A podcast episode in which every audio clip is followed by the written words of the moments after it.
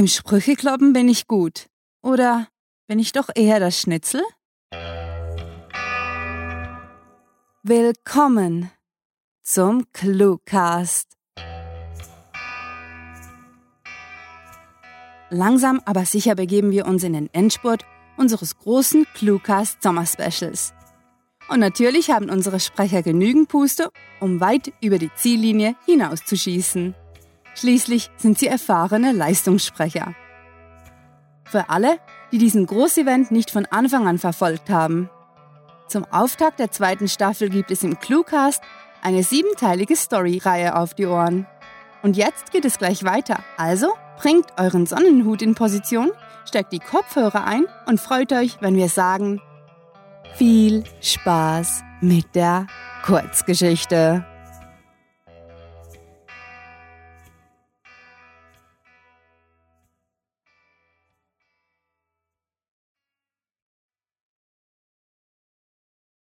Das Cluecast Sommerspecial Teil 5 107 Minuten Remo und die Kreuzung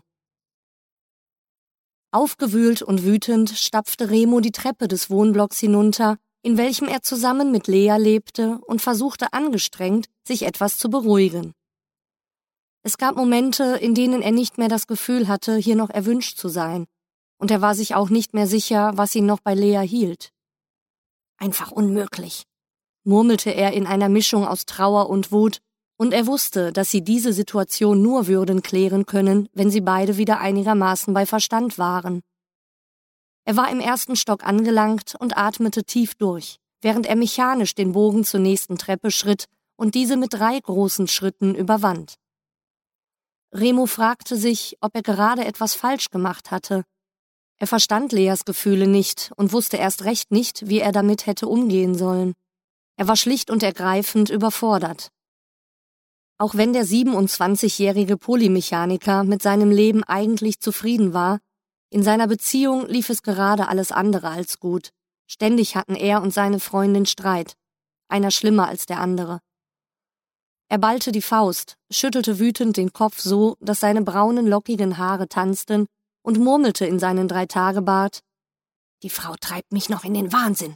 Eines Tages. Er unterbrach seinen Monolog, als er bei der schweren Glastür angelangt war, welche eigentlich vor Jahren schon mit einer sicheren Eingangstür hätte ersetzt werden sollen, und überlegte, wohin er jetzt gehen sollte. Umkehren und wieder nach oben gehen wollte er nicht. Dazu war er noch zu gereizt, und er konnte sich denken, dass seine ach so emotionale Freundin ihm dann erst recht eine riesige Szene machen würde. Doch alleine wollte er auch nicht sein, nicht jetzt, nicht in dieser Verfassung. Er warf einen Blick auf seine schlichte Armbanduhr, die Viertel nach acht anzeigte. Der Kiosk seiner Mutter wäre noch geöffnet und nur ein paar Minuten entfernt, und er könnte sich mit ihr unterhalten und so hoffentlich seine Wut verfliegen lassen. Auch wenn Patricia seine Freundin gar nicht ausstehen konnte, so hatte er doch die Hoffnung, dass die ehrliche und direkte Art seiner Mutter ihn etwas beruhigen würde. Entschlossen trat er auf die vom Regenguss noch nasse Straße, vergrub seine Hände in den Hosentaschen und marschierte los. Nach kurzem Fußmarsch langte Remo bei dem fünfstöckigen Haus mit der grauen, von abblätterndem Putz verunstalteten Fassade an, in dessen Erdgeschoss Patrizias Geschäft lag. Auf dem alten Schild, dessen Neonbeleuchtung flackerte, stand in grünen Lettern Kiosk und Treffpunkt. Remo hätte den Laden selbst nicht besser beschreiben können.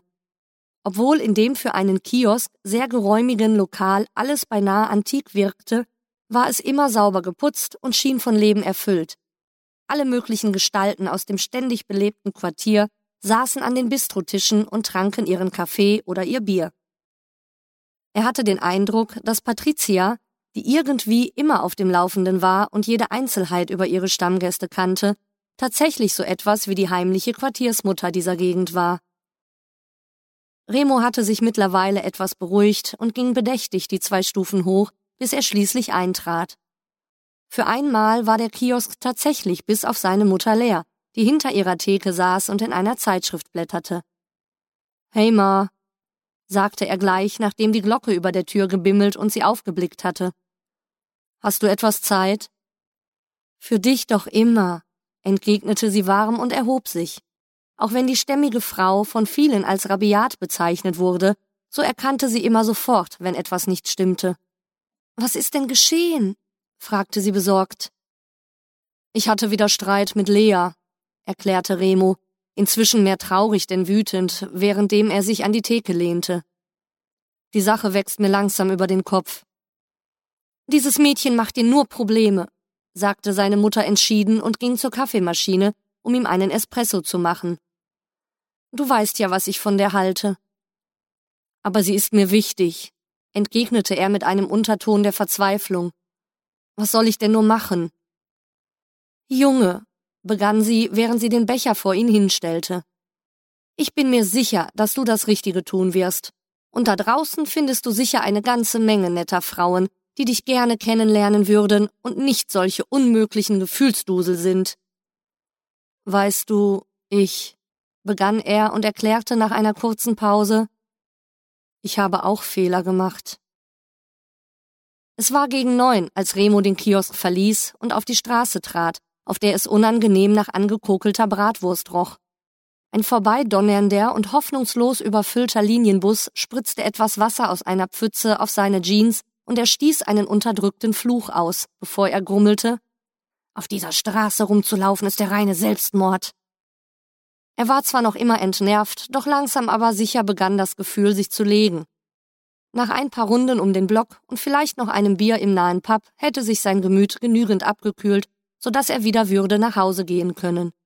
Und falls Lea bis dann noch immer sauer auf ihn wäre, würde er sicher bei seinem Kumpel Diego übernachten können, der auch nicht allzu weit entfernt wohnte. Abwesend kramte er eine Schachtel Zigaretten aus seiner Jackentasche und zündete sich eine an. Nach dem dritten gescheiterten Versuch, mit der lästigen Angewohnheit ein für allemal aufzuhören, hatte er die Waffen gestreckt und sich damit abgefunden, irgendwann frühzeitig an Lungenkrebs zu sterben. Und so viel wie er rauchte, wenn er sich aufregte, würde das eher früher als später der Fall sein. Zumindest, wenn sich nicht bald in seiner Beziehung etwas zum Besseren wandte und seine Nerven etwas geschont werden würden. Ein weiterer lauter Bus, diesmal aus der Gegenrichtung, riss Remo aus seinen Gedanken und er sagte halb laut zu sich selbst, dieser Verkehrslärm ist wirklich grauenhaft. Er wusste, dass er nur wegen seiner üblen Laune überreagierte, doch das musste nicht sein, denn er hatte seinen handlichen Ohrhörer dabei. Umständlich fischte er das verknotete Bündel zusammen mit dem zerkratzten HTC-Handy aus der anderen Hosentasche und entwirrte es in Begleitung einiger weiterer unflätiger Worte. Schließlich steckte er sich, nicht ganz ohne Stolz auf sein mit den widerspenstigen Kabeln bewiesenes Fingergeschick, die Hörer ins Ohr und suchte auf seinem Mobiltelefon nach einem Album der Red Hot Chili Peppers. Genau die richtige Musik, um sich nach einem Streit zu beruhigen. Als endlich der Song By the Way erklang, drehte er die Lautstärke bis zum Anschlag auf und schritt über den langsam trocknenden Bürgersteig weiter. Als Remo bei der Kreuzung ankam, fiel ihm ein Streifenwagen auf, der mit eingeschaltetem Warnblinker vor dem schäbigen Block schräg gegenüber seiner Wohnung stand. Neugierig schaute er genauer auf die Szene, doch er konnte nichts weiter erkennen, nur ein offenbar hastig schräg auf dem Randstein geparkter Polizeiwagen. Vielleicht haben sie ja endlich die Dealer hochgenommen, die da immer in der Einfahrt von dem Haus mit der schlecht aufgepinselten Nummer 100 ihren Stoff vertickten, dachte sich Remo mit einem schadenfreudigen Grinsen denn er mochte es nicht besonders, jeden Abend danach gefragt zu werden, ob er denn wirklich keinen Zucker brauche. Er konnte an seiner Hand, die er auf den Summer für Sehbehinderte an der Ampel gelegt hatte, eine Vibration fühlen und wandte sich um, um über die Straße zu gehen. Mittlerweile war seine Playlist bei Can't Stop angelangt, und das Hämmern der Drums gab den Takt zu seinen Schritten vor. Noch einmal warf er einen Blick auf den Streifenwagen, der ganz einsam dastand und nicht von Polizeikastenwagen umgeben war, die sonst immer bei Razzien daneben standen. Komische Sache, dachte er sich und sinnierte, ob er die Lautstärke nicht doch etwas zurückdrehen sollte, weil er die Straße überqueren wollte. Doch dazu hatte er keine Zeit mehr gehabt, denn der heranrasende Krankenwagen erfasste ihn mit einem derart harten Schlag, dass Remo weggeschleudert wurde und auf dem Asphalt liegen blieb. Lea, röchelte er, bevor sich seine Kehle mit Blut füllte. Der metallische Geschmack im Mund war das Letzte, das er wahrnahm, kurz bevor die Kreuzung für Remo endgültig in Dunkelheit versank. Das war Remo und die Kreuzung, geschrieben von Sarah. Für euch gelesen hat Annika Gammerath. Diese Kurzgeschichte ist der fünfte Teil des Cluecast Sommerspecials und wird in der nächsten Episode fortgesetzt. Noch immer frisch und munter sind wir am Zwischenziel angelangt und wir hoffen, dass auch ihr bis zum Ende unseres großen Sommermarathons durchhalten werdet. Wer von unseren Charakteren die Goldmedaille gewinnt, wer lediert ins Ziel kriecht und wer einen Kreislaufkollaps erleidet und auf der Strecke bleibt, werdet ihr erst bei der großen Rangverkündigung erfahren. Übrigens macht sich auch unser Literaturwettbewerb auf in den Endspurt. Noch bis zum 31. August könnt ihr eure Stories mit der Titelvorgabe kurz einsenden. Dann tagt das Komitee der Cluewriter, um die Gold-, Silber- und Bronzemedaille zu vergeben und die Leistung der Teilnehmer zu ehren.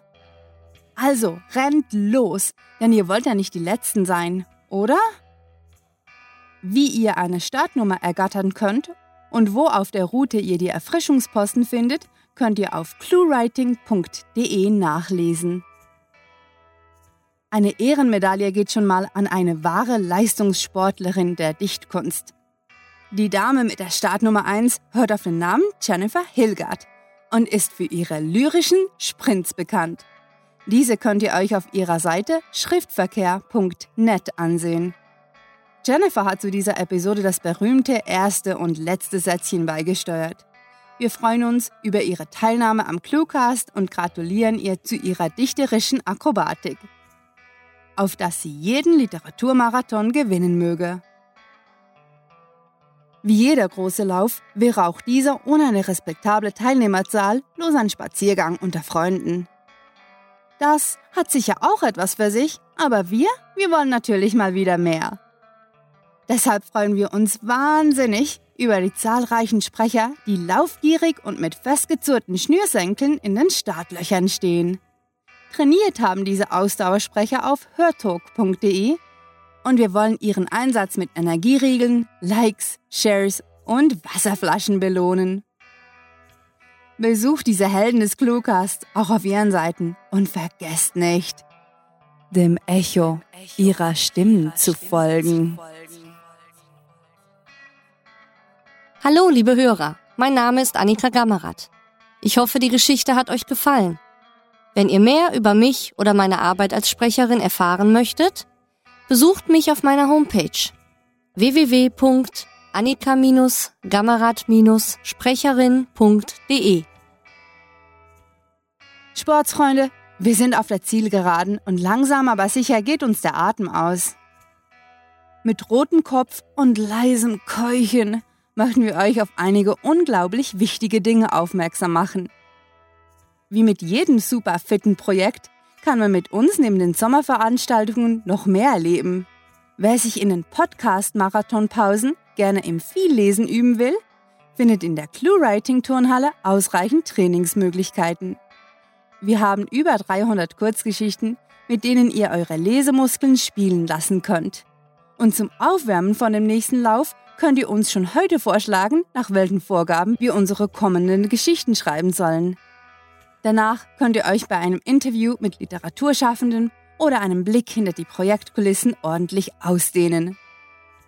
Die Afterparty findet natürlich, wie sollte es auch anders sein, auf unseren Social-Media-Seiten statt. Dort könnt ihr uns gehörig Feedback und Sporttipps geben bestaunt und belächelt unsere literatursportlichen Leistungen auf Facebook, Twitter, Google Plus und Instagram und denkt immer daran, zusammen schaffen wir es bis über die Ziellinie. Mit fantastiliardischem Dank fürs Zuhören und den besten Wünschen. Eure Cluecaster.